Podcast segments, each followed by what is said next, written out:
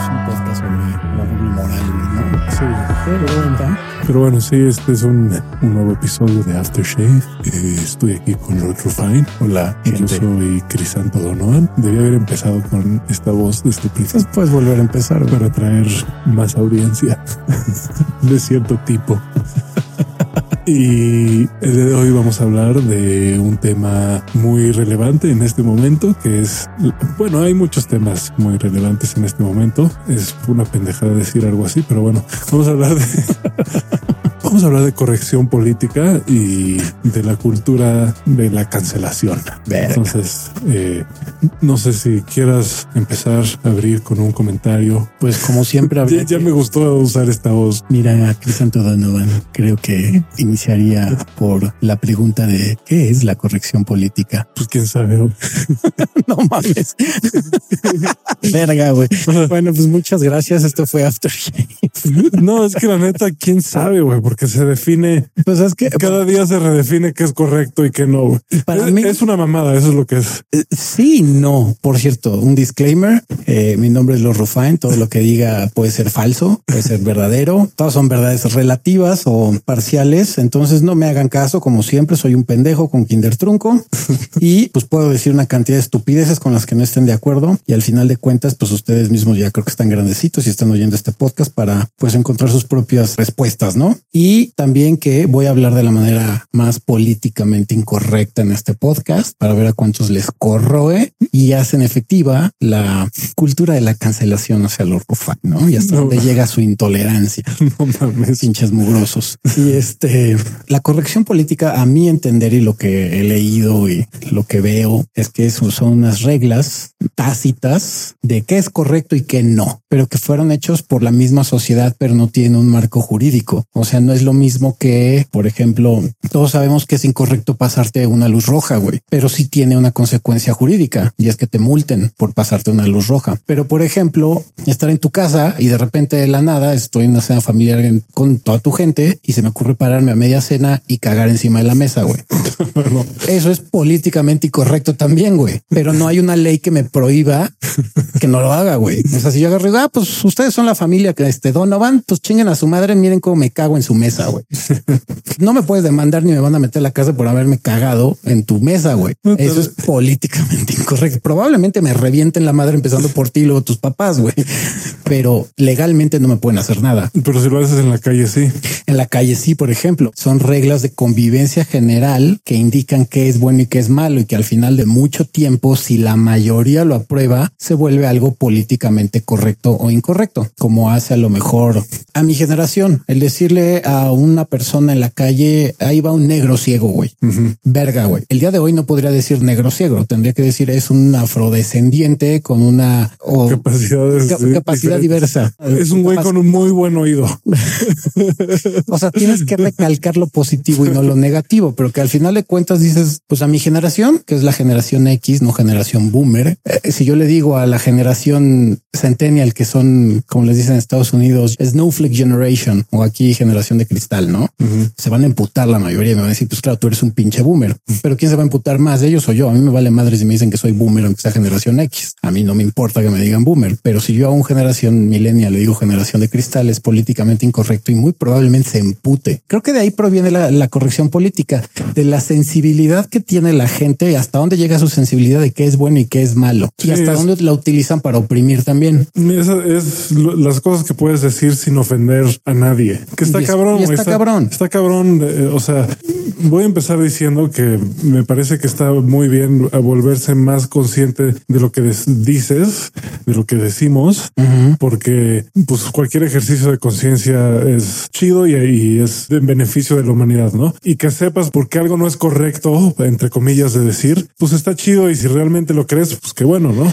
Pero, por ejemplo, hasta dónde llega la corrección política, que aquí había apuntado algunas situaciones eh, en el 2017 o 18, que dónde fue? Decían el sindicato de estudiantes de la Universidad de Manchester prohíbe los aplausos y que, que porque eso era para las personas que tenían mucha sensibilidad o que eran discapacitados o que sufrían de ansiedad. Entonces, para evitar incomodarlos, en vez de aplaudir, pues haces lo que en el lenguaje sordomudos el aplaudir es levantar las manos arriba de la cabeza y girar las manos como si estuvieras quitando una bombilla o un foco. Más que obviamente extiendes más la mano y se les llama jazz hands. Y esa madre es cuando aplauden los sordomudos, güey, no? Y eso es un signo de que estás aplaudiendo. Pero ahí, por ejemplo, digo, hubo mucha gente que le detonó la cabeza a decir no mames, ya no puedo aplaudir porque no va a ser que el güey de al lado se sienta ofendido, güey. Puede que esté chido, puede que no esté chido, pero al final de cuentas es una institución que inicia eso, ¿no? Si en algún momento la mayoría de la gente acepta esa forma de, de expresión, pues se vuelve políticamente correcto no aplaudir. Sí, es que, bueno. Que eso está bien denso, güey. O sea, que dices, ¿y quieres oír una más culera que, que leí hace poquito?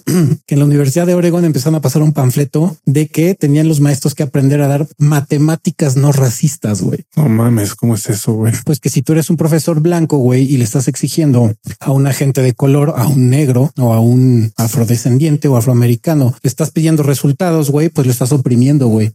No mames. A ese grado, güey, es la corrección política. Sí, Sobre todo en Estados Unidos y en Inglaterra, la corrección política está bien densa. Sí, aunque ya aquí ya nos estamos con- contagiando muy cabrón. Y esta es mi- la cosa, güey. Yo creo que todo mundo tiene derecho a ser tratado como le gustaría que los trataran, pero lo que no tienes derecho a pedir es que todo mundo adapte su realidad a la tuya, güey. Nadie, nadie puede hacer eso, güey. Yo no puedo, o sea, y, y si me lo explicas, chingón, pero ese pedo de que ni siquiera te lo explican porque no tendrían por qué explicar, pues güey, entonces como chingados, güey, voy a saber qué es lo que te ofende o qué, te- o qué te gusta o qué o, o- o cómo quieres que te trate. Yo cómo, cómo voy a saber, cómo lo voy a adivinar o cómo lo voy a intuir. En algún momento supongo que todos tendremos una mayor intuición de cómo tratar a todo el mundo y estaría súper chido que todo el mundo supiera exactamente cómo hablarle a cada quien, ¿no? Entonces no habría ningún pedo en el mundo. Pero entonces lo que se me hace una mamada es que la respuesta a eso sea una agresión y crear de- literalmente una guerra en la que ya la gente que por decir algo o por decir algo cometer un error, ya su vida profesional y su imagen pública val- se vaya a la verga. Bueno, digo, ahí es la cultura de la cancelación por la corrección política, que es, por ejemplo, los últimos hechos que han pasado cuando dijeron que tenían que cancelar a Pepe Lepú, ¿no? Que Porque es un zorrillo que de repente acosaba a un gato, una gata, y decían es que eso es acoso, güey. Estás hablando de una caricatura que se hizo en los años 40, en los años 60, güey. Sí, no mames, güey. Que- que- que era- y aparte es una caricatura. No significa que porque esa caricatura le estás enseñando a los niños a acosar. Ahí también creo que está entra la situación de pues tú también cuál es tu capacidad como padre para educar a tu hijo y hacerle entender que es una puta caricatura, como cuando empezó el desmadre de eh, GTA, no de Grand Theft Auto, que güey, porque lo juegas, entonces ya en automático estás jodiendo la vida de los niños y de los adolescentes porque van a salir a la calle con pistolas a atropellar gente y a matar policías, güey. Que eso ya está demostrado que no era cierto. güey. Exacto. No, no, no creo que nadie en un juicio haya dicho, no, es que eh, es que Pepe Le eh, yo aprendí todo de él. güey. Exacto, aprendí no, a ligar. No, no, no Pero sabía lo que estaba haciendo, entonces hice lo que hace Pepe Le Pew. No mames, güey. O la película Lo que el viento se llevó, ¿no? Que es una gran película, pero que también la catalogan de pinche racista y de clasista. Y dices, pues es una película que dice en los años también 40, güey. No seas mamón, güey. Sí, contexto, Eh, pe- eh, Ese es el Contexto, Esa es una palabra bien importante, güey, que la gente ya se le olvida. Ya se le olvidó el concepto, güey, de, de ese pedo. Parece, güey. Contexto. ¿Cuál era el contexto? ¿En qué contexto dijo eso? ¿Con qué tono lo dijo, güey? O sea, no mames, porque si tú agarras cualquier cosa y las ya lo hemos platicado, tú puedes agarrar cualquier cosa y sacarla de contexto y ponerla por escrito, entre comillas, en un, en un párrafo y pues nadie va a entender el tono ni, ni la razón ni nada por la que se dijo. Entonces va- vale verga todo, ¿no? No, y aquí me voy a ver bien políticamente incorrecto. A menos que seas un pinche asno, un imbécil o un retard, güey. Políticamente incorrecto. Súper políticamente incorrecto, pero voy a decir todas esas palos que se quieran como regocijar de escuchar palabras que no han escuchado, no han podido decir. Lo voy a decir yo, pues se me quieren venir encima. Pues eres un retrasado, qué chingados, güey. El contexto es algo, es una palabra y es una forma de pensamiento que adquieres desde que eres un pinche escuincle que tiene meses de edad, güey. El contexto es algo que tiene básico todo ser humano y efectivamente, al menos que tengas problemas psicológicos, güey, que estés sobrecromosomado, cabrón.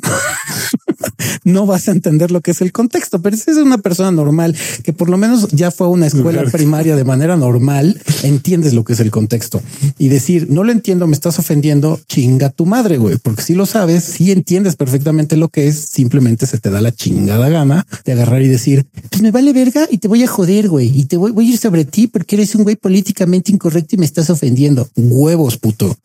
claro que conoces el contexto. Y si no se tiene el contexto correcto, pues evidentemente, pues lo que dice Crisanto, puedes agarrarlo para tergiversarlo y pues ponerlo en contra de alguien, güey. Sí, sí está siendo profundamente incorrecto. Muy güey. Estoy sacando mi boomer interior, güey.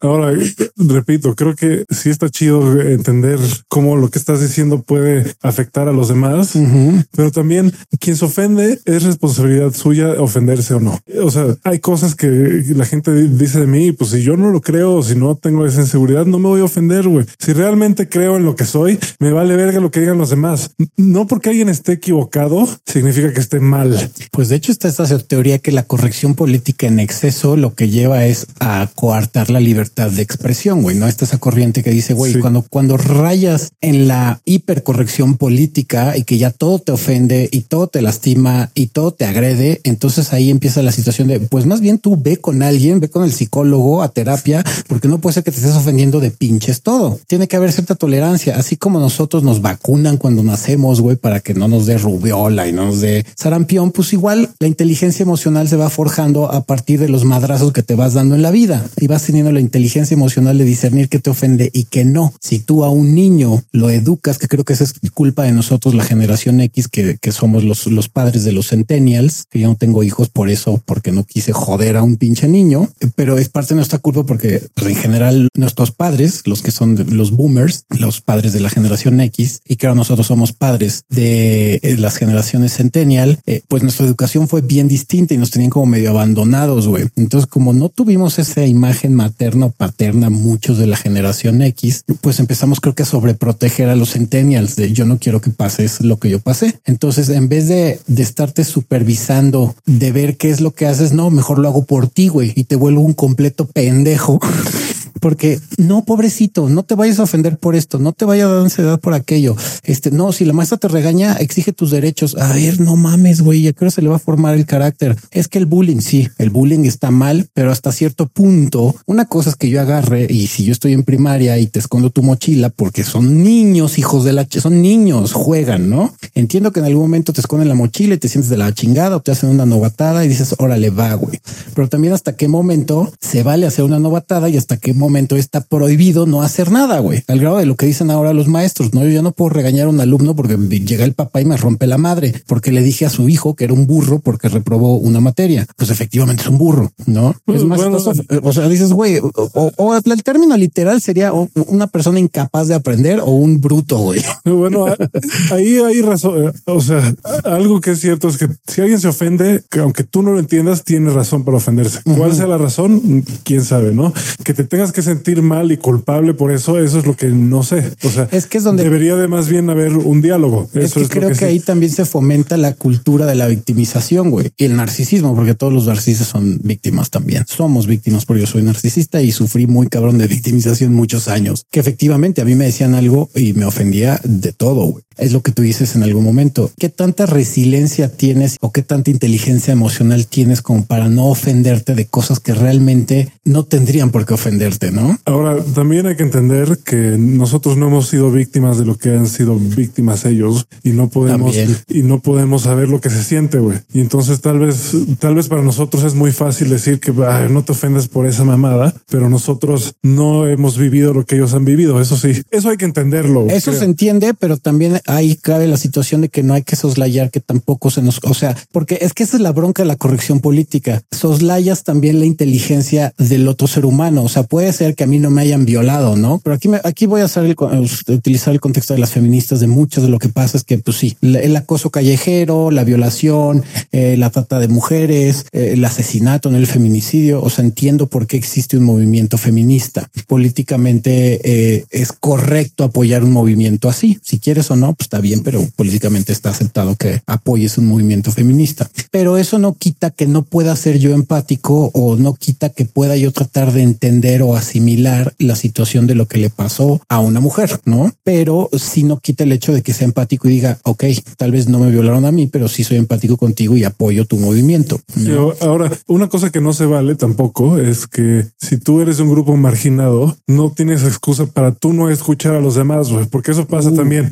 como, como, como tú eres privilegiado, entonces tu palabra ya vale verga, no importa y no te voy a escuchar porque ahora yo voy a tomar, ya lo hemos hablado muchas veces aquí y pues eso güey es nada más perpetuar un culpa, juzgar, etcétera.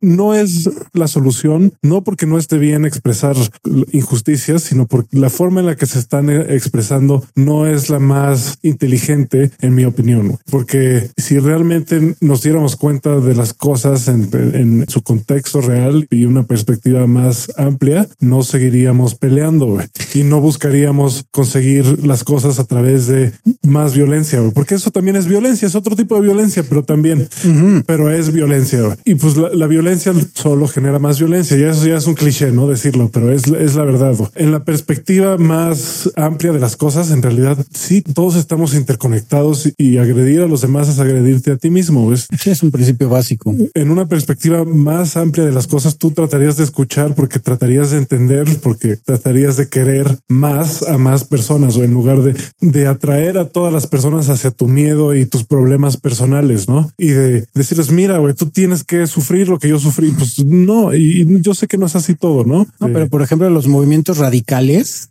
que no es tan mal, el otro está diciendo que están muy malos, pero me puse a analizar un poquito el movimiento radical, cualquier tipo de movimiento radical, y creo que son buenos porque finalmente un movimiento radical siempre va a causar que salga un movimiento antirradical, güey. Y esa disrupción entre esos dos movimientos hace que se quemen puentes, que se quemen maderas o que se quemen ideas que al final terminan depurándose y sacando cosas mejores para la sociedad. Yo creo que lo radical nunca va a fructificar para ningún lado. Güey. O sea, aunque salga un momento contra radical, ya no tenemos tiempo para esas mamadas. Güey. Ya pero siempre va a haber. Ya solo no, yo sé, pero yo sé, pero ojalá que cada vez sea menos, porque la idea es que todos nos entendamos. Esa es, claro. E, e, esa es la idea. No, no es la idea, sino que es lo único que nos podría salvar de, de, nuestra propia extinción. Que, que, dejemos de hacer esas mamadas, también las mamadas del otro extremo, obviamente, no? Porque eh, digamos que tal vez en una escala de conciencia es más consciente un alguien feminista que alguien machista. Lo, machista está mucho más de la verga. Claro, la neta, pero al final vale madres esas escalas de conciencia. Al final, o sea, tenemos que llegar hasta arriba, en donde no importa, en donde no nos pongamos esos títulos y no, y no empecemos, tengamos que empezar movimientos para decir o expresarnos como somos, ¿no? Y también eh, tenemos que ser más tolerantes de las elecciones de alguien más. De aquí, este, aquí va mi, un mensaje para Javier, que, que, hoy en la Yo mañana. Te amo, Javier. hoy en la mañana me estaba diciendo que toda la gente que no se vacune se va a morir. Pues una, ¿no? una expresión bastante radical. Yo creo que todos los que también se vacunen se van a morir algún día. Más bien no creo. Eso, esas sí se las firmo donde quieran. Los que se vacunan también se van a morir. No, tal vez no de COVID, tal vez no de COVID, tal vez sí, pero de que se van a morir de algo, se van a morir. Tal vez les dé una infección intestinal. A ver, espera, cerebrito, ¿me estás diciendo que el ser humano no es inmortal? Entonces, y, mi punto ahí es el hecho de que tú hayas escogido algo no significa que lo que escogieron los demás está mal. Güey. Sí, exactamente. Son decisiones personales. Eh, eh, aparte, eh, es la actitud, como, como decía hace rato, es la actitud del niño que cree que sus juguetes y sus cosas son mejores que las de todos los demás. Ese tipo de pensamiento, it's not gonna fly. Ya no jala. He estado leyendo toda esta serie de libros y, los he mencionado varias veces en el podcast de, este Paul Selig se llama y, y a él le hablan unos guías. No sé si ustedes creen en eso o no, pero lo que dice está bien chingón y es que ya nos toca empezar a, ver el mundo como realmente es y realmente ver a las personas como realmente son divinas de alguna manera. Tienen una naturaleza divina. Todo tiene una naturaleza divina y cuando nosotros somos capaces de ver esa naturaleza divina en los demás, los permitimos brillar también y, no, y, a, nosotros mismos nos elevamos a un lugar más eh, chido, güey. No sé cómo decirlo de otra forma. Pues más en paz, más consciente. Sí, una, más consciente, con mucha más perspectiva de las cosas, porque realmente en la perspectiva más amplia de todo, lo único que existe es amor, probablemente. Pues mira, se supone que la unidad, güey, paz. La corrección política creo que es buena dentro de las cosas buenas que tiene, es que al final el objetivo del ser humano, parte de su objetivo siempre va a ser estar en paz y compartir. Eso es como un estado ideal, que haya una equidad entre todos y todos nos llevemos la fiesta en paz. Entonces, la corrección política ayuda mucho a eso. Por ejemplo, situaciones de corrección política muy nuevas, que voy a poner ejemplos de cómo si funciona y es bueno, que en algún momento puede ser malo para muchos, se pueden emputar, pero al final son cosas buenas. A mí me tocó y creo que a ti, por ejemplo, también de que antes se podía fumar en cualquier lado. A mí me tocó estar en antros. Me, llevo a tocar. Que decías, güey, podías estar en un pinche Sanborns o en un Vips, estar adentro encerrado fumando. E inclusive yo todavía más chiquito en los cines se podía fumar, güey. A mí me llegó a tocar ya estoy hablando de los años finales de los años 70, principios de los 80, que todavía de repente fumabas en algunas salas de cine. La corrección política llevó a un punto en que era no, güey. Respeta el derecho de las personas que no fuman, güey. Les estás haciendo daño, cabrón. Si quieres matarte tú, pues mátate, güey, pero el humo de segunda mano está jodiendo a los demás. Yo fui uno de los que se quejó de ah, puta madre, ya no puedo fumar en el antro, ya no puedo echarme mi cafecito a gusto en el Vips, güey, porque tengo que salir a un espacio abierto y está de la verga y chinguen a su madre sus putas leyes de mierda. ¿Y qué crees que hago ahora, güey? Y la mayoría, si no es que todos, no fumas ya dentro de, de antros o de restaurantes. Ya en lugares cerrados no fuman, ni siquiera en centros comerciales. Hay veces que no está prohibido fumar en un centro comercial porque son bastante grandes y hay bastante circulación de aire. Mientras no te metas a una tienda, obviamente, pero pues, un centro comercial es abierto. Y sin embargo, si tú te das cuenta, es muy raro ya ver a alguien que esté fumando en un centro comercial. Sí. Esa es parte de la corrección política chida, güey. Ahora también es parte de la corrección política usar cubrebocas. Exacto. Y vacunarse, güey. y, eso nada más está causando más división. Y yo ahí lo que creo es, güey, si tú te quieres vacunar, chingón, vacúnate a toda madre, date, güey. Si alguien no se quiere vacunar, pues ¿por qué chingado se va a tener que vacunar a huevo? Porque tú quieres, güey. No, y aparte es una situación bien personal lo de la vacuna. Por ejemplo, lo del cigarro, pues bueno, si estás en un lugar cerrado y estás, pues sí, humo de segunda mano a los demás. Sí, estás, sí, estás obligando a fumar. A huevo, pero el cubrebocas, por ejemplo, ahorita algo políticamente correcto es que aunque ya te hayas vacunado y estemos ahorita todavía en semáforo turbo electro naranja, güey, porque para Claudia Sheinbaum no existe el rojo, solo existe Claudia Sheinbaum para los que nos lleguen a escuchar en otros países, es la jefa de gobierno en la Ciudad de México. Sí, la que dice que no existe el, semáforo rojo y porque, porque no, porque no puede volver a parar la ciudad, güey, no puede volver a parar la ciudad. Y, pero, y tiene razón ahí. Sí, tiene razón ahí. Políticamente es correcto usar un cubrebocas. Si tú te vas a finales, a marzo, no te vayas muy lejos, marzo del 2020, tú veías gente con cubrebocas y dices, ay, no mames, pinches exagerados, güey, ni que fuera estar tan cabrona la pandemia. Poquito después de un año y medio, es raro que veas a una persona sin cubrebocas en un lugar cerrado, güey. Y políticamente correcto traerlo. Y se te ve como algo mal si tú no lo traes, güey. Es como, ok, pero lo de la vacuna, porque es más personal, pues si alguien se quiere vacunar, chingón. Y si no te quieres vacunar, también chingón, porque aparte es una decisión personal. ¿Qué coño? Si yo me quiero meter un pinche dildo por el ano o no, es mi pedo. Además de que el escepticismo es sano, güey. O sea, no, no hemos dicho aquí. O sea, no porque sea lo que está probado o lo que significa que, va a funcionar. exacto. y, tampoco significa que es lo único que va a funcionar. Güey. Y no estoy diciendo que yo no me lo voy a poner ni que soy antivacunas ni nada de eso. Nada más que yo sí me cuestiono bastante antes de hacer algo. Güey. Claro. Sobre todo de tomar la decisión de que alguien me ponga una aguja en el cuerpo con, con una sustancia que no se ha probado como normalmente se prueban todas las demás sustancias, ¿no? Sí, y ahí cada quien puede hacer sus investigaciones. Yo no me iba a poner la vacuna porque yo estoy vacunado, no me he puesto la segunda todavía, pero eh, estuve a dos de no vacunarme, tenía mis dudas y al final dije, mira, como bien dijo Crisanto y que ya lo firmó, pues eventualmente si me va a dar algo, me va a dar. O sea, ya sea que me muera o me dé pinche síndrome de lo que sea y el día de mañana llegue aquí a Aftershave y digo, soy Lord Rufael, güey, no mames, dio de la verga, algo me dio una embolia, le dio. Exacto, ya estoy en una pinche silla de ruedas y ahora soy un discapacitado, güey. Sí, no, mira. Entonces, lo más probable es que yo también me la ponga. No, bueno, y no más que no va a ser cuando decidan los demás. No, pues es bien personal. va a ser cuando yo decida, porque eso es mi decisión y esa es la cosa. Y lo hablábamos en el episodio anterior, el, que el final de la magia es tener autonomía y que todo el mundo tenga autonomía. Pues en ese aspecto, que cada quien haga lo que quiera de su vida mientras no se meta en la tuya, porque además alguien que está haciendo lo mejor de su vida no se va a meter contigo. Sí, exactamente. Y que de ahí también partimos esta desmadre que por la corrección política, pues vienen siendo entonces lo que viene siendo más que nada con la corrección política va unado a lo de la cancelación, no como también por esta situación de cosas que a mí no me gustan o me incomodan o no sé cómo lidiar con ellas, busco un chivo expiatorio y, y sobre todo la, la, cultura de la cancelación, pues se lo hacen evidentemente a personas famosas. O sea, si yo puedo decir ahorita vi a un negro y no un afrodescendiente, pues no creo que me vayan a cancelar porque no soy famoso y aquí no va a afectar nada. Pero finalmente la cancelación personalmente creo que no resuelve nada. Se le puede dar un castigo a esa persona, sí, pero cancelarlos y arruinarles la vida, pues Luis y y dices, órale, te pasaste de verga y la chingada y ya te cancelaron un rato. Pero al final de cuentas, el machismo y muchas de las situaciones por las cuales se ejerce la corrección política es precisamente porque estamos dentro o vivimos dentro de una sociedad que está jodida desde el core. Y si no tienes ni principios, ni valores, ni educación, ni, ni conciencia, por más que canceles a medio planeta, si no se cambia desde el core y si te, tú desde tu casa no inicias los primeros cambios, porque a mí me ha tocado muchas viejas que dicen que sí, el feminismo, la chingada, y de repente aquí voy a poner un ejemplo súper bueno que muchas mujeres lo van a identificar. Aquí en México hubo una campaña de Lala con Chris Evans, el que la hace de Capitán América hace como un año y medio, güey.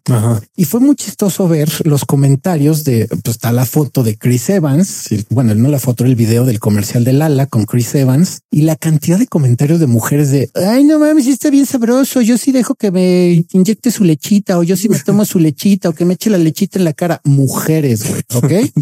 Ahí entra la doble moral también, que dices, ¿Lo tomo como ofensivo? No. porque Pues sé que está guapo el güey, se entiende el doble sentido, están jugando, güey. No significa que realmente si Chris Evans, o sea, yo no creo que ninguna de esas mujeres, bueno, algunas, pero no creo que la mayoría se les ponga Chris Evans enfrente, se baje el cierre, se la chaquete y le diga a cualquier vieja de ellas, me voy a venir en tu cara. dudo mucho, dudo mucho que la mayoría vaya a decir, va, cámara, suéltame tus chamacos en la cara.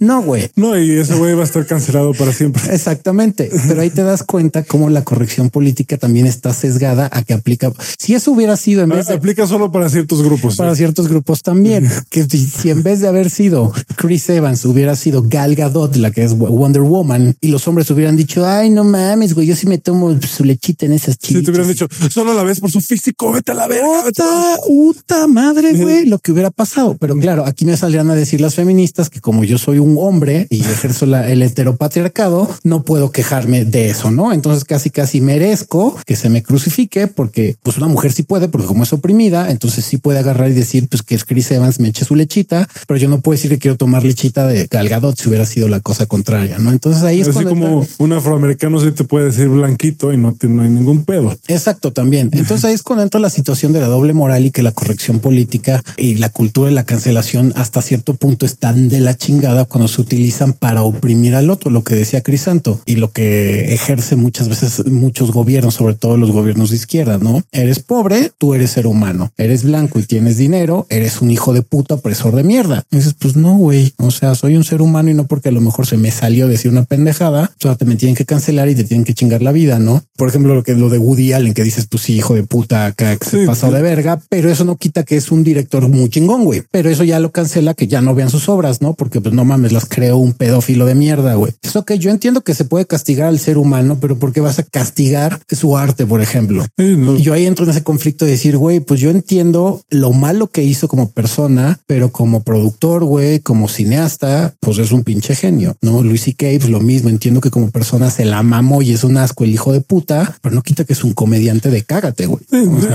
se, la mamó. Se la turbo mamó, güey. Se, no se hace lo que hizo el cabrón. Se mamó lo que hizo. Pero eso no quita su trabajo, güey, por ejemplo, ¿no? Sí, pero... Que lo más a la verga y que ya vamos a tener que comer, güey. La, cosa, y, es un pedo difícil de, platicar porque yo no tengo la respuesta, pero no, pues nadie, güey.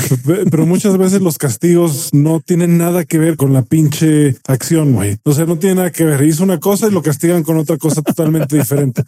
Y que, es lo mismo que pasa en la cárcel, ¿no? Que, que todo mundo vaya a la cárcel y que ella y que, y que en la misma cárcel haya un violador y un güey que se robó eh, 10 mil dólares. Dices, no, güey, a ver, espérate, no, no crees que debían de estar, en, o sea, tener consecuencias diferentes, güey, porque lo que hicieron fue muy diferente, güey. Y ahí es donde hay países más evolucionados que tratan a los presos, sí, los siguen tratando como seres humanos y los tratan de reinstaurar en la sociedad. Definitivamente hay unos que no tienen remedio ni pedo. Hay unos que no. O sea, si hay un de esos psicópatas que mataron a 15 mujeres y violaron abuelas y como el Night Stalker, este, pues ese güey probablemente no tenga remedio, no? Y tal vez ese güey sí, pues necesite una consecuencia.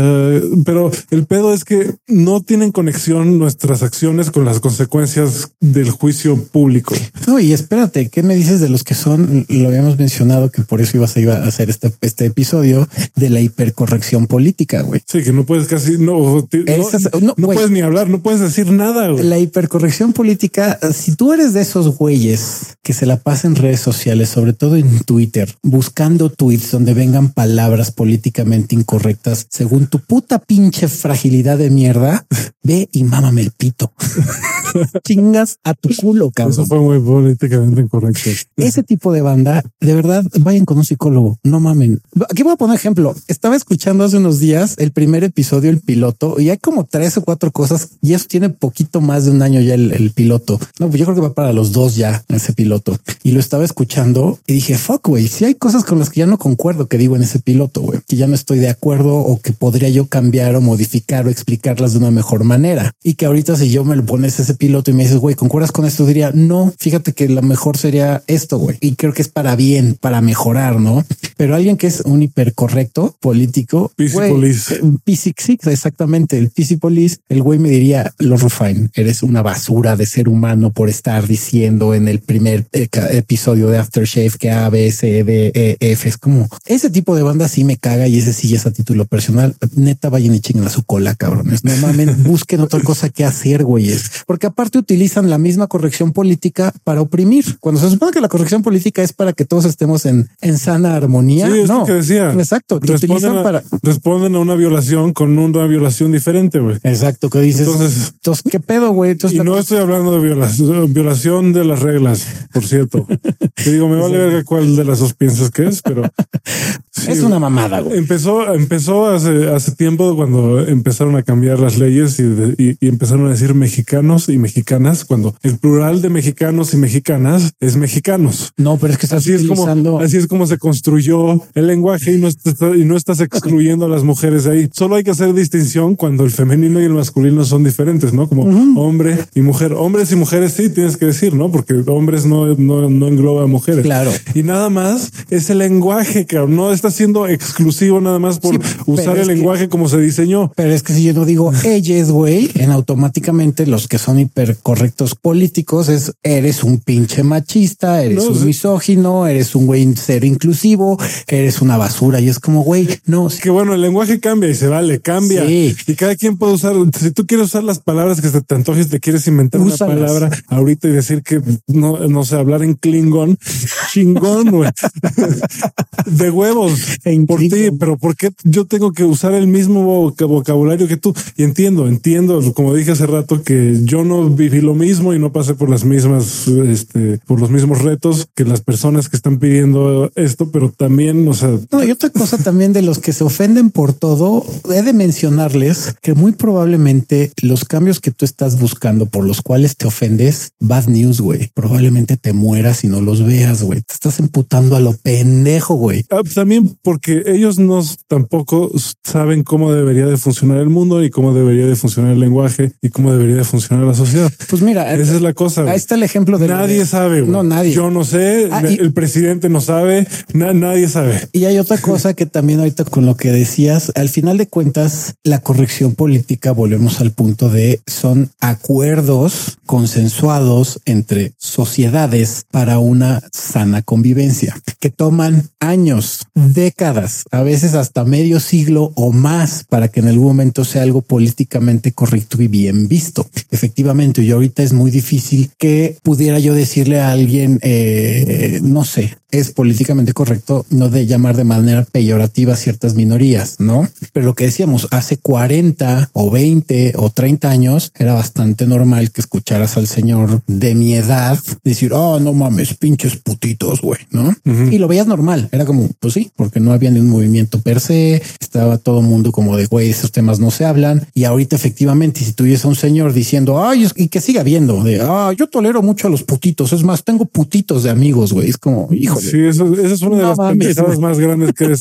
A, mí sí, yo cuando veo a, alguien así, sí digo, ah, eso está de la verga. Qué hueva, o sea, o sea, no, no porque, no porque digan las palabras, sino porque en automático ya sé que el güey, pues no es muy consciente y no es muy inteligente. no, bueno, y aparte la corrección política, por ejemplo, a mí me ha ayudado mucho a deconstruirme, a apoyar el feminismo, a que, por ejemplo, en algún momento, eso también se lo quiero decir a la gente que es políticamente correcta en exceso, ejecuta alguna acción para que se escuche tu voz, no nada más te agarres a putazos en redes sociales o en la calle, seas la, seas la señora chismosa o el señor chismoso que se la pasan en la ventana viendo a ver qué pasa en la calle para armar bargüende. No, haz algo. Yo en algún momento hay cosas que hago, por ejemplo, en el hecho de, empezando por este podcast, ¿no? En el que Pero hacer, ideas. hacer algo como decíamos en el episodio pasado, no es empezar un movimiento. No, no es empezar un movimiento, no más movimientos, no más movimiento. Voy a hacer un movimiento antimovimiento. ¿Ves lo que decía? Siempre hay una contracultura, güey. no. Siempre. Y eso es lo que le da. Yo siempre he creído, bueno, siempre estoy mintiendo. Hasta hace unas horas entendí que las contraculturas, como los radicales y los antirradicales, ayudan a que se quemen pues esos puentes o esas ramitas o esas opciones que en algún momento son tóxicas. Yo sí creo que el radicalismo, si no hay un antirradicalismo, va a valer madre todo porque siempre va a haber conflicto. Pero cuando el, radical y el antirradical se confrontan, güey, salen buenas cosas. Claro, cuando existe el debate. Si van a entrar nada más a la descalificación de que pues tú eres blanco opresor porque yo soy moreno, entonces pues, no, esa no es una razón válida, güey. Sí, pero además, o sea, realmente la mejor manera de crear un cambio es viendo las cosas tú diferente, tú cambiando tu relación con el mundo y con los demás. No puedes cambiar a los demás y no puedes hacer que los demás piensen como tú. No puedes, no se puede. Y aquí voy a apelar. no puede nadie, güey. Lo que dice Crisanto es bien neta. Temen de entender que una cosa es porque vaya, y esto va para las generaciones nuevas y les voy a decir generación de cristal para que se emputen más, güey forjar el carácter debe entender que no todo va a estar pavimentado en su vida, no todo el camino va a ser liso. Ok, sí pueden tener la protección de sus maestros, la protección de sus padres, eh, la protección de sus amigos, pero va a llegar un momento en la vida en la que tienen que ser adultos. Y una vez que te vuelves adulto, tienes que enfrentar a la vida. Y si no tienes la inteligencia emocional para afrontar las vicisitudes que hay en la vida, pues va a causar eso, que te aflore el políticamente correcto y digas todo me da ansiedad, todo me emputa, todo me molesta, todo me incomoda, es que ese güey es un boomer, que ese güey es un opresor, es que ese güey es un pinche patriarcal o ese güey es el término que tú le quieras dar. Tienen que aprender a ser resilientes. Por eso yo estoy como medio en contra a veces de que las medallas de participación, por ejemplo, que dices, mm, como era López Obrador que dijo, ay, pues les vamos a dar medalla, pues no ganamos ni una en las Olimpiadas, pero mira, vamos a dar de cuarto lugar. Sí, no. Ese tipo de mamadas es cuando dices, sí, no. ¿Qué le estás enseñando a la gente? Le estás enseñando a que no, a que no existe el fracaso. Exacto. Que, es una mentira, Además, exacto. Le estás enseñando que no, que siempre cualquier cosa que hagas está bien. Y ahí bajita la mano es un ejemplo de esa sí opresión patriarcal. Papi gobierno o papi obrador te va a papachar porque no ganaste una medalla de oro ni de plata ni de bronce, pero yo te voy a dar una de plástico. De onceavo lugar. De quinceavo lugar, porque qué bonito. Gracias por haber representado a México y participar. No, chinga tu madre. Es como cuando mi mamá yo le dije, ay, esto es, esto es anécdota real.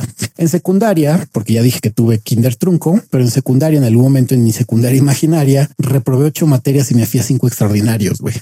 No soy bueno para el estudio, soy bastante malo para estudiar. Si me enfoco en lo que me gusta, como la mayoría de la gente, pues claro que le echo ganas, pero si no, eh, me vale verga y no soy un buen estudiante. Alguna vez mamá me dijo, güey, eres un burro, güey, ¿no? ¿Qué le iba yo a decir? No, jefa, no me ofendas, güey, me estoy poniendo ansioso porque me estás diciendo que soy un burro que soy un huevón y que no tengo cabeza para estudiar. No, eso no se vale, me voy a ir a con derechos humanos a que me estás violentando. ¿Y por qué me iba a premiar diciéndome, ay, felicidades, mijito, no te preocupes? preocupes. O sea, seguramente el maestro fue muy culero contigo y pues por eso tronaste 11 materias y te fuiste a cinco extraordinarios. No, simplemente eres un puto huevón que no hizo las tareas y no hizo los ejercicios y reprobó, güey, ¿no? Pero ahora, Pero ahora, ¿cómo te van a decir felicidades? No te preocupes, participaste, qué bueno que ejerciste ahí el hecho de ir a la secundaria, aunque hayas reprobado y ahora estás con tu pinche sus estudios truncos. Pues no, güey. Ahora, yo, sí creo que parte del problema general es que etiquetar las cosas y las personas eh, en, el momento en que le pones un nombre o una etiqueta a algo, ya, ya le estás limitando y te estás limitando a ti mismo sí, también. a verla desde una perspectiva más amplia, ¿no? Desde su naturaleza infinita, por así, por así decirlo. Cuando le pones un nombre a algo, inmediatamente lo limitas y lo atrapas en donde nada cabe, porque nada cabe en cosas tan chiquitas como palabras.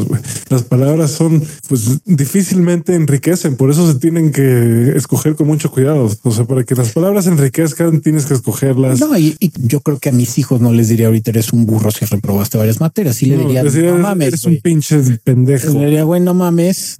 Chingale, güey. O sea, o te saco de la escuela, güey. Si no te interesa estudiar o no te gusta estudiar, dímelo y de corazón buscamos qué es lo que te gusta, güey. Creo que es lo que yo haría el día de hoy. No lo forzaría a que estudiara si no se le da el estudio o si es un huevón como yo, pues digo, güey, vamos a juntar algo que te ayude, pero no le diría eres una pinche basura de ser humano y eres un pendejo y eres un burro y eres un tarado, güey, y un pinche, otra vez la palabra incorrecta, eres un sobrecromosomado, güey. Esa sí que está incorrecta, güey. El sobrecromosomado, perdón, pero a mí me da mucha risa. Eh, se me hace una palabra bastante, por, por lo menos que es extremadamente incorrecta, la encuentro chistosa, aunque nunca se le he dicho a nadie ni lo haría, pero ahorita a, los que se sienten o son demasiado, son hiper correctos políticos, se los voy a dejar ahí de tarea. Lo más políticamente correcto es no decir nada. no, pues cállate, no, porque te digo que más bien lo más políticamente correcto, porque es incorrecto. Eh. Lo más políticamente correcto es no decir no decir nada. Y la verdad es que el consejo de no decir nada puede ser uno de los mejores consejos. Si no sabes qué decir, si no sabes qué es lo que vas a decir, si no estás consciente de lo que vas a decir, no lo digas. Esa es una frase que creo muy, muy buena que a mí me enseñaron mis papás y era si no puedes decir nada bueno de alguien, mejor no digas nada. ¿no? Sí, eso sí es algo. Y eso es real. O sea, a menos que ya esté en una discusión muy acalorada y si es realmente discusión, entonces nada más se van a debatir ideas. El problema otra vez de la corrección política es eso, el te voy a cancelar, el te voy a anular y muchas veces no es por tus ideas, sino por lo que tú dijiste. De, hecho, había encontrado una palabra bien chida que los que son anticorrección política dicen que esta sociedad se está volviendo no una sociedad democrática, sino una sociedad democrática, güey, basada únicamente en los sentimientos. Y sí creo que a veces caemos en esa situación de que porque me dio ansiedad o me sentí mal o me sentí ofendido, eh, me sentí, ok, es un pedo personal. No estoy racionalizando tu punto de vista, simplemente reacciono como el animal que soy, pero a, lo más bajo, que es el, animal inconsciente y decir, me identifiqué, me dolió y mi reacción natural es darte un zarpazo, güey. Es irme encima de ti, ya sea que te chingue en redes sociales o ya sea que te queme con tus amistades o tu círculo cercano o lo más denso, si eres muy famoso, tumbarte la chamba, que te cierren tus, tus, tus puertas de trabajo, que te cierren tus redes sociales y que no te contrate nada y te joda la vida. Como lo que le pasó a él en DeGeneres, ¿no? Sí, hasta el grado en el que hay gente que empieza a mentir con tal de conseguir su objetivo de chingarse a alguien, ¿no? Bueno, lo ese es el peligro y esas son las puertas que abren con este el tipo de, es lo que este tipo de cosas, porque no, o sea, no hay, no hay un proceso de justicia normal. Los criminales definitivamente pues tienen que pasar por un proceso criminal. Eso sería lo ideal, ¿no? Pero también existe, no solo existe, sino que es necesario e importante el perdón. O sea, hace cuánto tiempo e, eso de que ah, hace 20 años dijiste esto, pues no mames, güey. Hace 20 años era completamente otra persona. Güey. La persona que dijo eso ya no existe. ya ni existe. Me vas a recriminar por, o sea, si todavía lo dijera, güey, si todavía apoyara eso, si, si siguiera pensando así, pues sí, güey, dime algo y, discúteme, ¿no? Lo que sea. que hemos dicho. Pero no, pero no puedes agarrar algo que dije en la primaria, güey, para decirme, no mames, tú en la primaria le dijiste a ese niño que, que era un jotito. No mames, güey.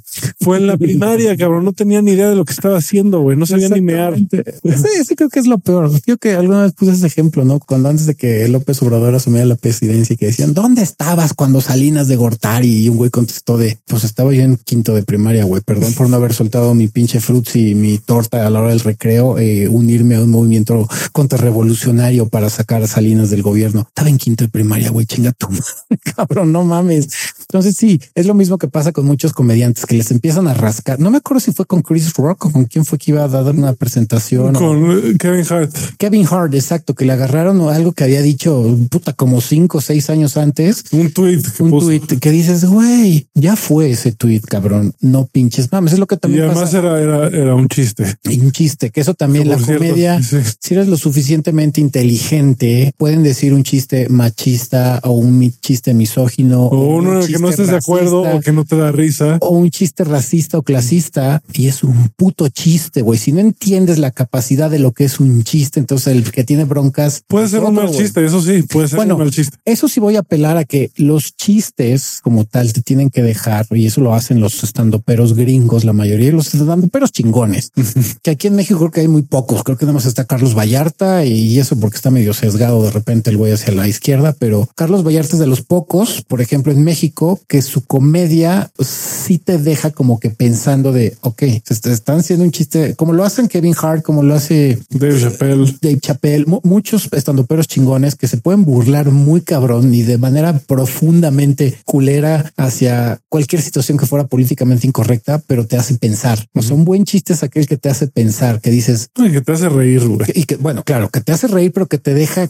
Como los Simpsons. Los Simpsons, las primeras temporadas es lo que era la burla hacia la sociedad gringa, pero te hacía pensar, verga, güey, Homero Simpson es, sí, es el retrato irónico de lo que llega a ser los gringos. Y al día de hoy lo que hacemos la mayoría de los seres humanos, ¿no? Pero esa es la buena comedia. Si nada más vas a decir, es que había un pinche negro y había un mexicano y había un peruano y había un chileno y es como, y nada más burlarte por burlar y sacar el término es un indio o es un negro o es un prieto, cualquier término racista o clasista, si no tiene, si el chiste no va a tener algo que te deje pensando, entonces comedia burda. Si te gusta la comedia burda, también se vale. Hay gente que le gusta eso, ¿no? Y todos. Yo también llego a ver programas que de repente son muy burdos, pero lo que dice Crisanto empezó este podcast era debes de entender el contexto de esa situación. Si tú no entiendes el contexto y nada más te vas a sentir ofendido porque dijeron la palabra negro, no mames. Y además la sacas de contexto a propósito. Claro. Que eso es lo que hacen muchos medios, y etcétera. Sacan las palabras y las cosas de contexto a propósito para contar su propia versión de las cosas, güey,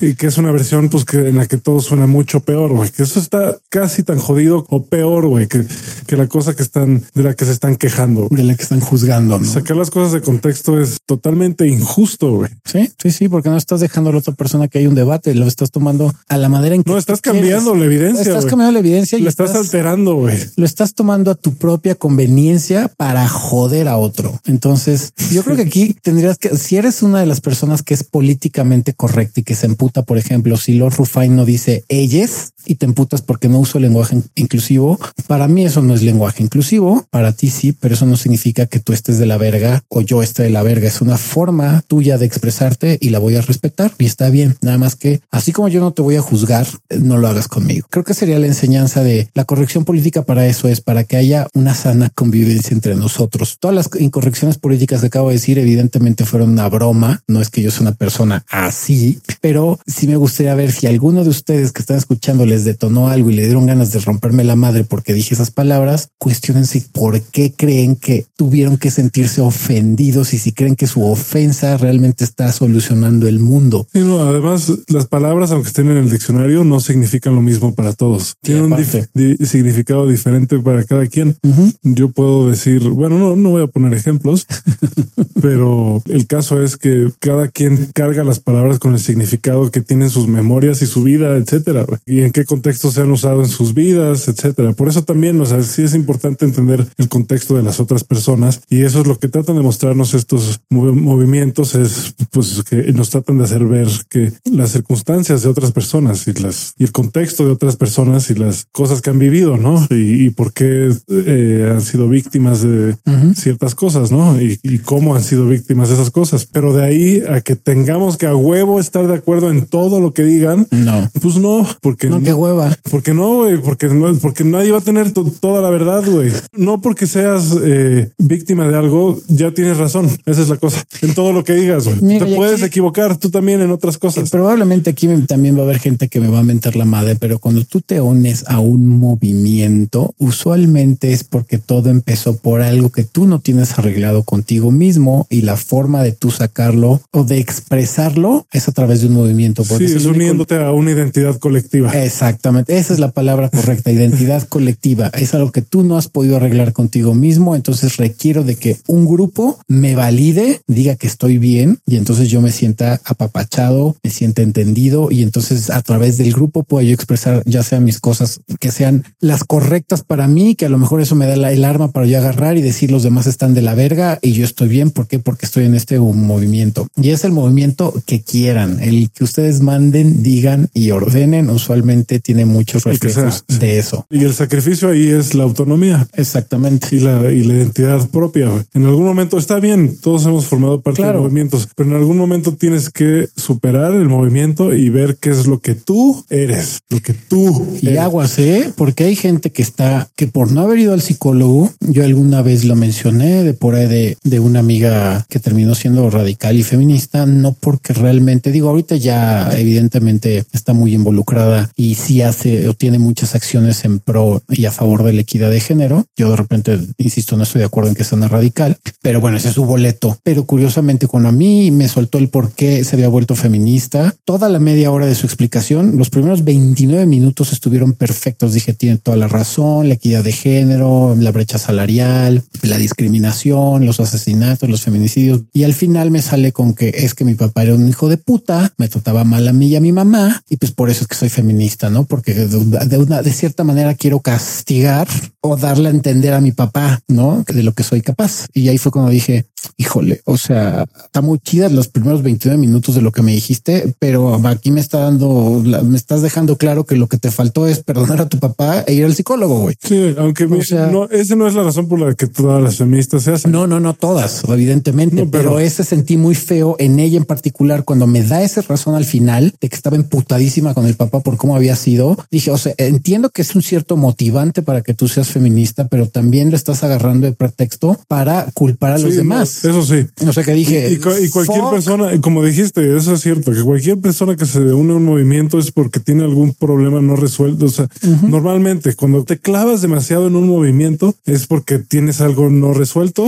Quién sabe qué, no? Sí, eso es ya personal. Pero, que decidiste unir tu karma al karma colectivo de ese grupo. Sí, bueno, y, sacrificaste una parte importante de tu identidad porque ahora eres eso, no? Porque sí, regularmente. Ahora soy ecologista, ecologista. Pues güey, entonces, ¿por qué? Y regularmente eh, en los grupos, pues sí pasa eso, porque como hay una identidad colectiva de aquí mi papá, es que te sientes como en casa, güey, porque te sientes parte de algo que no tuviste en tu casa o no, o nadie, o que en tu momento cuando tú estabas solo, o te se burlaban de ti o no te, no te validaban, tú no te validabas a ti mismo.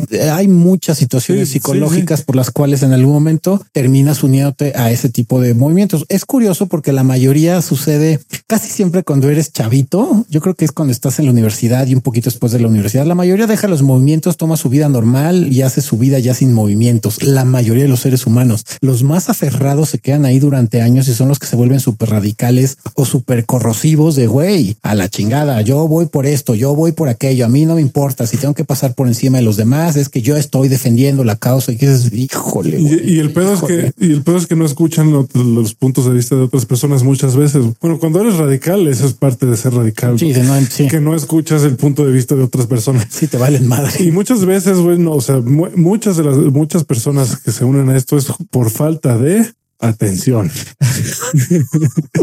y sí, y al principio, o sea, necesitaban atención y de repente se autoengañaron de que realmente creían en eso y que realmente les importa. Y puta, no sé cuántos casos he visto, no? Y que realmente les importa, pero lo que real en el fondo quieren es atención de alguien, de alguien. Sí. Muchos, no estoy diciendo que todos, muchos. Es muy probable que si llevas muchos años ahí, sí, seas uno de ellos. Esto es de lo que hemos aprendido Crisanto y yo. Uno de ellos. Y, uno de ellos. Uno de ellos une de ellas. Es algo de lo que hemos aprendido por las personas con las que nos llevamos. Nos llevamos con gente intelectual, con gente de todo tipo, pero que tiene conocimiento. Tenemos amigos, amistades, psicólogos también. Pero finalmente buscan el core de un movimiento y porque una persona se mete a un movimiento y se van a dar cuenta de qué pedo. Y todos hemos sido o hemos estado en algún movimiento pequeño o grande, pero usualmente es porque el ser humano también requiere de validación y de identidad. Cuando es identidad colectiva, pues te sientes a papá apapachado y te sientes, pues te sientes que te están haciendo caso, te están dando la atención que buscas. Está cabrón, pero es fuerte. Este, está todo, muchas de estas cosas están motivadas más por miedo que por sí, por eso contrario. Creo que lo que se le debe enseñar a los niños y a las nuevas generaciones sí es la resiliencia y debería de haber mucha educación emocional, güey. Porque lo que dice, si yo a mí en la calle ahorita alguien me dice, eh, pinche Lord Rufine, vas a chicas a tu madre, eres un hijo de puta, huevos. Neta, para mí es como, mm, va. o sea, si soy una persona insegura y mi inteligencia emocional fuera distinta, pues también me le iría al frente y le diría, pues chinga tu madre tú, vamos a partirnos la madre de una vez aquí y ahorita, ¿cómo ves, puto?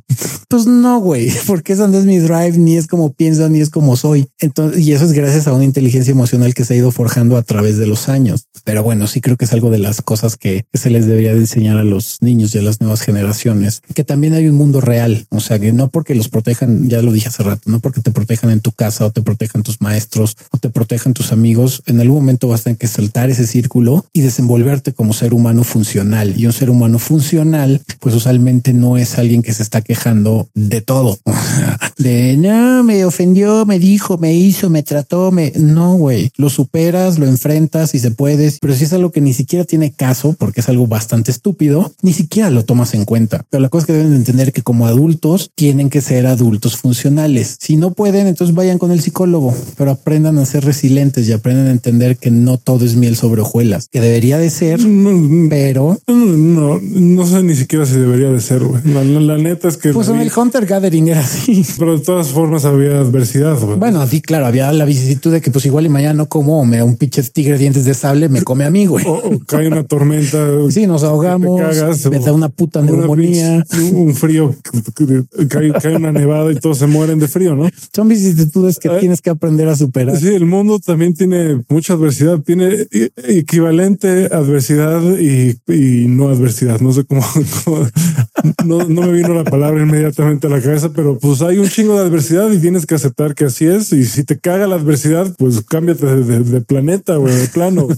porque en este hay un chingo, en, en, esta, en esta existencia hay un chingo de adversidad, un chingo. Y no nada más la adversidad de manera natural que hay en el planeta, los peligros naturales que te todo tipo de adversidad, sino que también está la adversidad la más culera que es la que hemos creado nosotros mismos. Y es cuando tienes que lidiar con otros seres humanos que no todos van a ser igual que tú ni van a pensar como tú. Entonces tienes que ser empático, tienes que ser tolerante y ahí es cuando entra la resiliencia y entra tu inteligencia emocional que tanto sabes sortear o lidiar con ese tipo de cosas. Y si no te gusta, entonces hazle como yo, te consigues tu propia chamba, por ejemplo, no? Aunque dices, bueno, hoy voy a comer maruchan y en una semana a lo mejor voy a comer carne Kobe, güey, pero aprendes a. Sí, una, una cosa bien chida que dice este libro que estoy leyendo es que muchas personas o tuvimos o tenemos o tienen la visión de que una buena relación con Dios es que tú le pides algo y te lo da. Cuando eso no es tener una buena relación con Dios o con el universo. Una buena relación con el universo es ponerte en un estado de recibir, más bien, de escuchar y recibir lo que ya está aquí, ahorita, lo que está ahí, lo que ya te está dando, no lo que tú crees que quieres o lo que es que no tengo dinero, entonces Dios me odia. No, no, al contrario. Entonces creo que, es más un tema de aceptar que de, obtener todo lo que quieres o, de que las cosas sean como tú quieres, ni siquiera tú, que tu ego quiere. El scarcity mindset que le hemos mencionado mucho y la cultura mexa y creo que la latina lo tienen mucho de, de si no va a comprar, pues no toque, no güey, pero pues quiero probar el producto, a ver si me lo llevo. No, no, no, no, no va a comprar, no toque. Dude, a ver, güey, ese es scarcity mindset, güey. O sea, qué chingados te quita que pruebe el producto, güey, no? Si no, necesito probarlo para ver si funciona. No, no, no, no toques, güey. En la tienda de vintage de Ramayo hay un interior que dice sí tocar. Sí, es que es neta, güey. es como, güey, pues es que necesitas tocarlo y probarlo y decir, pues sí, sí me gusta la textura, el tamaño, la forma, está chingón, güey. Va, me lo llevo, güey. Pero hay muchos que te dicen no, o el clásico de, híjole, pues mira, me costó este pinche, esta engrapadora que estoy viendo aquí, una engrapadora, es lo que tomé como referencia. Híjole, la estoy viendo de oferta. El precio del público está en 20 varos, güey, pero lo estoy viendo en oferta. Mira, voy a comprar 100 engrapadoras y las voy a vender al triple. Tampoco seas pinche avaro de mierda, güey. O sea, sé justo, cabrón. Te salió barata, pues la das un poquito menos del precio que te sale de lo que está en la venta el público, pero no seas un greedy, que es, que es muy del mexa de a la verga. Ese es el scarcity mindset. No, pues de una venta quiero sacarlo del mes. dices, güey, qué pedo. le voy a arreglar su refri, ceñito. Son cuatro mil dólares. Pues que tenía pues el butiverador igual que el coche. La, avaricia nace del miedo. No hay nada noble. Exacto. Entonces... La, avaricia nace del miedo y pues el miedo solo genera más miedo. Entonces aprende a no ser ese tipo de personas. de, verdad, no pinches mamen. Lo que dice Crisanto es neta. El abundance mindset es al revés. Es decir, güey, siempre va a haber, siempre. ya, ya, está aquí. y creo que una forma de, de empezar por una sana mentalidad y espiritualidad también. Y también creo que un sano desarrollo emocional es empezando por agradecer. Ese es otro episodio que en algún momento quiero armar con Crisanto, pero es el agradecimiento. El agradecimiento no mames la cantidad de cosas que desata en su entorno. Y si no eso en su entorno, porque no creen ese tipo de cosas, nada más con ustedes mismos, la satisfacción que te da el agradecer al vecino, a la vida, a tu perro, a tu pareja, a lo que a todo lo que puedas agradecerle eh, de corazón cuando lo agradeces de manera sincera, no mames lo satisfactorio que es. y ayuda mucho al crecimiento emocional. Y no es tanto que desate cosas o que haga que cosas pasen, sino que más bien te das cuenta de lo que ya está pasando. Eso es, te deja fluir. Eso es lo que dicen estos guías. No se trata de santificar las cosas o, volverlas gloriosas. Es de darse cuenta de que, de que lo son, güey. Es de darse cuenta de que, todo es de Dios, por así decirlo. Y no estoy diciendo como el Dios judeocristiano, judeocristiano, pero me refiero a que todo es, eh, es divino de alguna manera. Todo es, ya es. Nada más te tienes que dar cuenta. No lo estás volviendo por verlo así. Nada más porque muchas veces empieza a pasar que empiezas a ver las cosas diferentes y piensas que tú las cambiaste. De alguna manera sí, de alguna manera más bien te estás dando cuenta de lo que siempre fueron las cosas y de lo que siempre fueron las personas, que es más chido de lo que pensabas. Y que retomando lo de la corrección política, también entiendan algo que decía Crisanto al principio. El universo o la vida no se tiene que acoplar a ti. Ok, eso tenemos el pinche. Eh, algunos lo mencioné de una expareja que una vez me dijo es que ya me merezco un hombre decente y el pinche universo me la debe, güey. Y yo como de el universo que qué es que el universo me debe, cabrón, porque se ha pasado de verga mandándome puros hombres hijos de la chingada, puro patán y puro culero. Y yo de lamento informarte que el universo no te debe una chingada, güey, y que ha sido tú solita la que ha escogido a puro pinche bestia y puro animal de pareja, güey. Entonces, eh, sí te voy a pedir de favorcito que no vuelvas a decir que la vida te debe, porque mientras más digas eso, verga, creo que te va a ir peor, güey. Entonces, la vida no se tiene que acoplar a ustedes. Entonces, el entorno no se tiene que acoplar a ustedes. Por eso el ser humano ha sobrevivido tantos pinches millones de años. Bueno, desde que se originó em, nuestra especie hace dos millones de años y ya el Homo sapiens desde hace unos 200 mil, por la capacidad de adaptación que ha tenido a su entorno. El ser humano se ha tenido que adaptar al entorno y ahora está de la chingada que de repente llegue un señor de 80 años o un chavito de 15 a decir, eh, no mames, es que yo digo que las cosas son así. Si no, mira, te voy a cancelar porque eres un hijo de puta y no te estás acoplando a lo que yo pienso que es lo correcto. No lo hagan. La vida no se va a acoplar a ustedes. Ustedes tienen que irse acoplando a la vida misma y a ser tolerantes con los demás. Así es. Y pues ese sería yo creo que mi comentario final. ¿Tienes algo que más que decir, mi querido Crisanto? Pues nada más estén al pendientes porque ya vienen los extraterrestres. Ya están aquí. Investigan un poco. Voy a, sacar.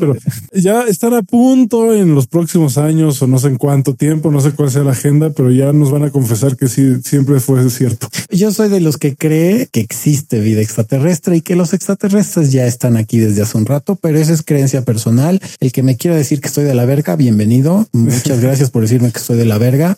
Este, si tú no crees que existan, pues qué chingón, qué bueno que no creas que existan, ¿no? Se te respeta. está bien. A mí si me la quieres mentar no me importa. Realmente me vale tres kilos de cacahuate, lo que tú me digas. Y nada más uh, usen el hashtag cancel los. Y ya, por todas las mamadas que dije hoy. No me pueden cancelar a mí, digo, pueden escuchar todos los episodios y ver en qué momento los ofendí. No, no, yo ya con lo que dije en este episodio, que ya dije que no es mi forma de pensar, pero fue para ver que a cuántos les detonaba las mamadas que dije. Y yo sé que muchos. Y si me quieren decir chinga tu madre porque dije sobre cromosomado y cosas por el estilo, y, o, me la podría mamar también diciéndoles pinches mugrosos o cómo era la, ah, este, pinches aldeanos. pinches aldeanos, güey. Pinches aldeanos, güey. Pinches gatos, pinches mugrosos, güey. No pinches aldeanos, güey. esa, está. Sí, a mí si alguien me dice eso, es para, para el, para el récord ahí. Sí, es bueno. Pinches, aldeanos. Pinches aldeanos. Si a mí alguien. Aldeano, güey. es un pinche aldeano. Ese güey es un aldeano, güey. si a mí alguien llega y me dice, pinche Rufiner es un criado y un gato, güey. Y yo te diría, mm, pues sí. Pues sí, sí, la neta, sí. Luego, ¿qué más, güey? Ahí te das cuenta de la resiliencia, del crecimiento y de cómo lo que es políticamente incorrecto, que es que me dijeran gato y criado, pues a mí me vale madre. Madre, no, no me afecta. Pero bueno, eso ya es un ejemplo de la, de la, de la resiliencia y de la eh, inteligencia emocional de cada persona. En fin, pues creo que eso ya sería todo. Pues sí, Por ahora sí, ya después hablaremos de otro tema bien bonito que es la doble moral. que tiene mucha relación a esto. Sí, casi es doble, triple, cuádruple moral, güey. Pero De aquellos que dicen yo no hago esto y en la esquina ya los estás viendo hacer el doble o el triple de pendejas que dijeron que no harían. Pero bueno, hay mucha tela donde cortar ese tema. Este búsquenos eh, en redes sociales como Aftershave Podcast y pues nos estamos escuchando la siguiente semana. Como siempre, yo les mando mucho beso, abrazo y apapacho en el ojo de Ra. Y dice Crisanto Donovan que ahora ya no es en el mofle de carne, sino que es en el segundo ombligo. En el segundo ombligo. En el segundo ombligo. Ok. ¿Te late esa? La, la próxima voy a tener una nueva. Ahí va, yo tengo una lista por ahí, si quieres te la paso, Ok. como de 40 secciones de Muy bien. referentes al ano. Pues ya sí. se les mando un beso en el orto. Así bien succionado. Me chupo tus pedos. Verga. Aur.